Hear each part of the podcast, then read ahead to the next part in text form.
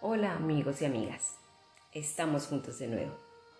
Rodolfo Ginás, un neurocientífico colombiano que ha dedicado la mayor parte de su vida al estudio del cerebro, dio una entrevista en la que habló acerca de conceptos como la fidelidad, el amor y la felicidad. En sus declaraciones prueba que desde el punto de vista neurológico, el cerebro es como un sistema cerrado que solamente es perforado por los sentimientos concluyendo que la estructura intelectual está basada en la emocional. Primero es la emoción y luego la razón. Nos formamos ideas del mundo a partir de lo que sentimos. El amor tiene un lugar destacado y la fidelidad es propia de los más inteligentes, porque implica modular los patrones de acción fijos de un cerebro primitivo que se ocupa de suplir necesidades básicas tales como comer, defenderse y reproducirse. El amor, en cambio, está basado en el cuidado del otro como si fuera parte de mí, sintiendo su cuidado como mi responsabilidad. Y concluye que el amor eterno es un baile infinito de neuronas entre dos personas inteligentes. Es por ello que la fidelidad se considera una cualidad propia de los más inteligentes. Muy a propósito, les he traído un maravilloso cuento de Iván Egués, Conciencia Breve. Esta mañana, Claudia y yo salimos como siempre rumbo a nuestros empleos en el cochecito que mis padres nos regalaron hace 10 años por nuestra boda. A poco sentí un cuerpo extraño junto a los pedales, una cartera, un... De golpe recordé que anoche fui a dejar a María a casa y el besito candoroso de siempre en las mejillas se nos corrió, sin pensarlo, a la comisura de los labios, al cuello, a los hombros, a la palanca de cambios, al corsé, al asiento reclinable, en fin. Estás distraído, me dijo Claudia cuando casi me paso el semáforo. Después siguió mascullando algo, pero yo ya no la atendía.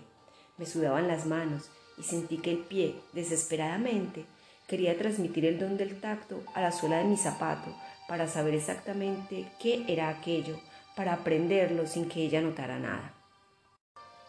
Finalmente, logré pasar el objeto desde el lado del acelerador hasta el lado del embrague.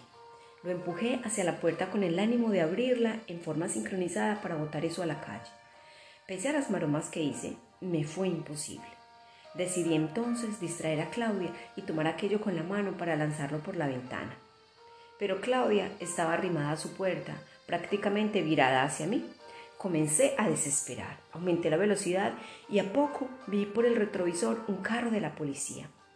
Creí conveniente acelerar para separarme de la patrulla policial, pues si veían que eso salía por la ventanilla, podían imaginarse cualquier cosa.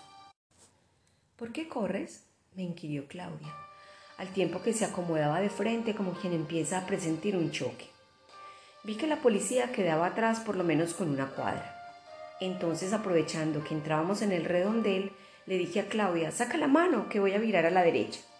Mientras lo hizo, tomé el cuerpo extraño. Era un zapato leve, de tirillas azules y alto cambrión. Sin pensar dos veces, lo tiré por la ventanilla. Bordeé ufano el redondel, sentí ganas de gritar, de bajarme para aplaudirme, para festejar mi hazaña, pero me quedé helado viendo en el retrovisor nuevamente a la policía. Me pareció que se detenían, que recogían el zapato, que me hacían señas. ¿Qué te pasa? me preguntó Claudia con su voz ingenua. No sé, le dije, esos chapas son capaces de todo. Pero el patrullero curvó y yo seguí recto hacia el estacionamiento de la empresa donde trabajaba Claudia. Atrás de nosotros frenó un taxi haciendo chirriar los neumáticos. Era otra atrasada, una de esas que se terminan de maquillar en el taxi. Chao, amor, me dijo Claudia, mientras con su piecito juguetón buscaba inútilmente su zapato de tirillas azules. Recuerden amigos, una hoja seca asusta una conciencia intranquila. Si te gustó, compártelo. Una voz que acompaña.